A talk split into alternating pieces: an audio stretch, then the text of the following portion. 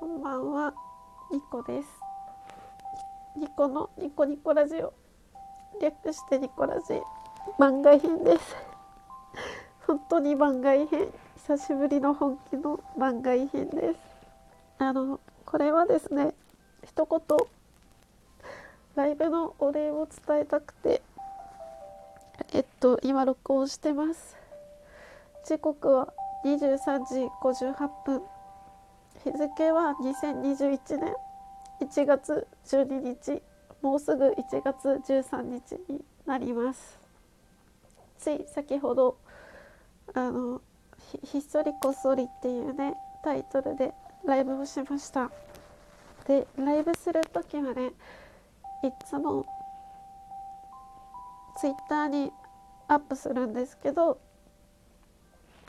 ちょっと訳ありでもう普通にライブだけしてツイートはしなかったんですね。ライブのお知らせみたいなツイートはしなくて。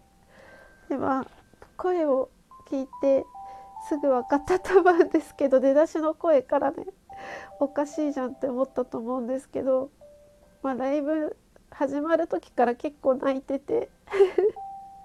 こういう風に泣きながらトークを取るのもすごく久しぶりで。でまあ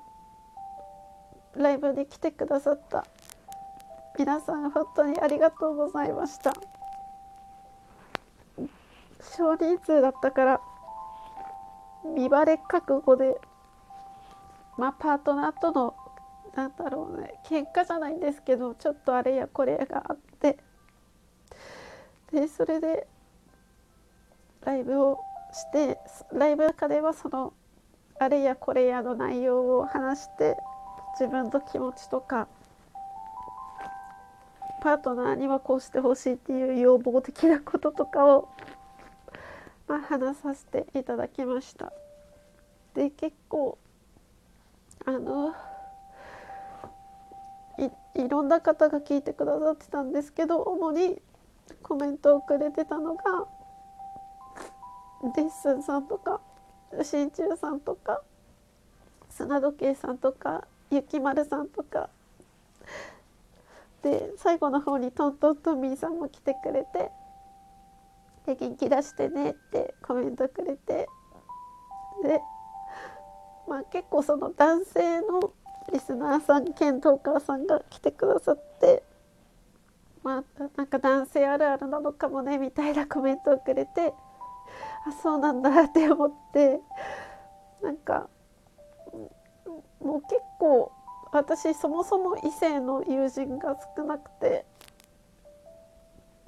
でこういう風にパートナーと喧嘩した時って喧嘩っていうか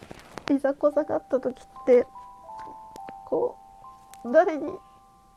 もそう誰にも相談できないっていうか話せる異性の友人があんまりいないからその男性の意見というか男性の視点のコメントをいただけたのはすごくねありがたかったです。うん。はあ、はあってもうね泣くのにもね体力を使うお年頃なんですよでまああのまあ、泣きながら終わったので心配されてる方もいるかもしれなくてそのライブに来てくださった方でね。あの普通に大丈夫です。結構さあの泣いたら体力使うって今言ったんですけど体力本当に使うから普通にぐっすり眠れると思います。一言ねあのお礼だけ伝えたくてこうやってトークを撮りました。ライブに来てコメントをくださった皆さんそしてまあ静かにただただ聞いてくださった皆さん